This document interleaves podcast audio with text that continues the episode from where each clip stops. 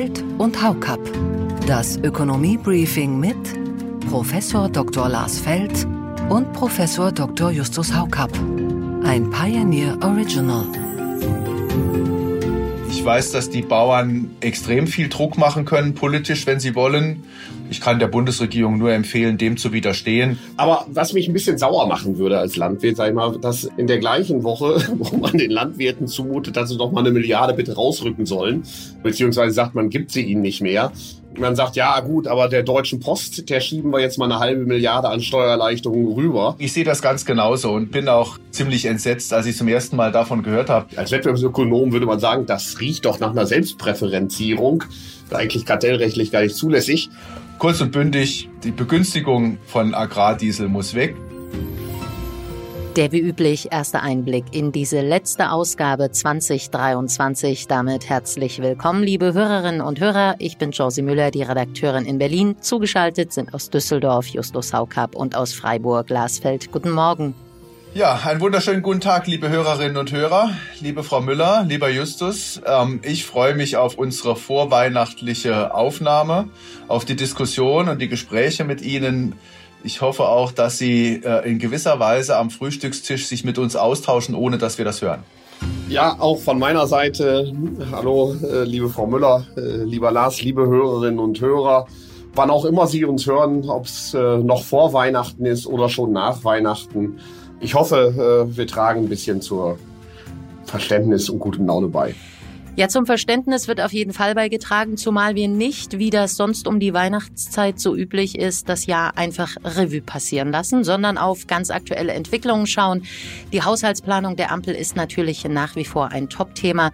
Wir sprechen über das heftigst diskutierte Aus für die Agrardieselsubvention, machen vor diesem Hintergrund auch einen Abstecher zur Deutschen Post. Außerdem werfen wir einen Blick auf die Neuigkeiten bei der Deutschen Bahn, Stichwort DB Schenker und natürlich nehmen wir uns die Einigung der EU auf neue Fiskalregeln vor. Schlussendlich, wie üblich, die Nachspielzeit. Auch da haben wir noch eine ganz aktuelle Entwicklung.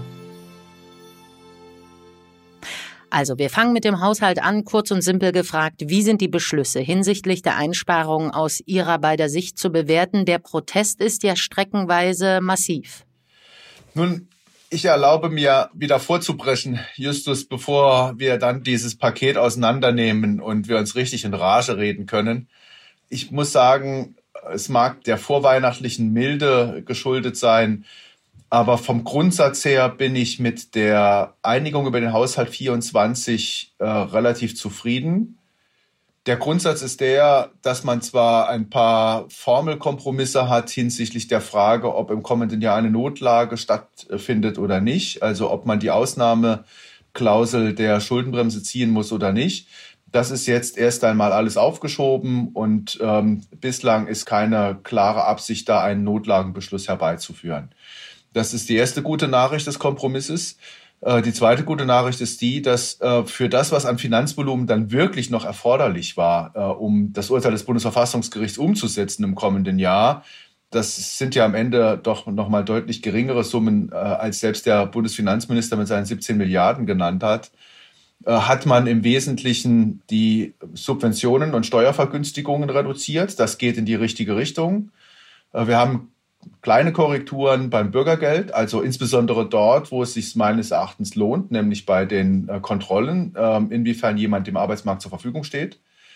Und ähm, eine weitere Finanzierung der Klimaschutzmaßnahmen über die CO2-Bepreisung findet statt die CO2-Preise im kommenden Jahr nach dem BEHG, also für Verkehr und Gebäude, gehen um weitere 5 Euro im Vergleich zu der Planung hoch, also insgesamt um 50 Prozent von 30 auf 45 Euro je Tonne CO2. Damit ist man auf dem alten Pfad der Großen Koalition.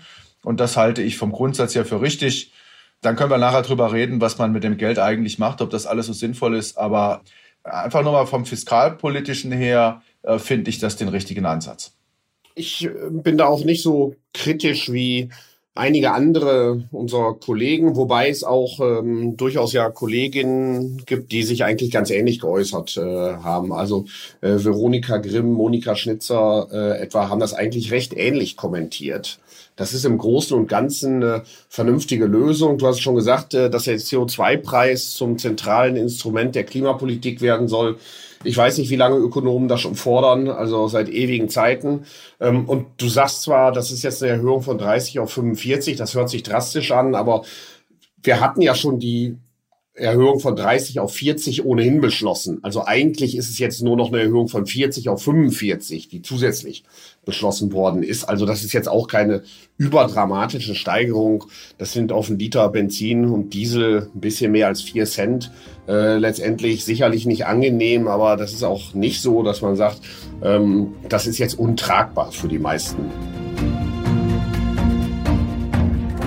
Soweit nur das Warm-up. Natürlich lohnt sich auch diesmal wieder die komplette Ausgabe. In ganzer Länge bekommen Sie diese und all unsere anderen Podcast-Reihen, Newsletter und Analysen als Teil unserer Pioneer-Familie. Alle Informationen dazu finden Sie auf thepioneer.de. Es gibt auch ein spezielles Testangebot, wenn Sie neu an Bord kommen.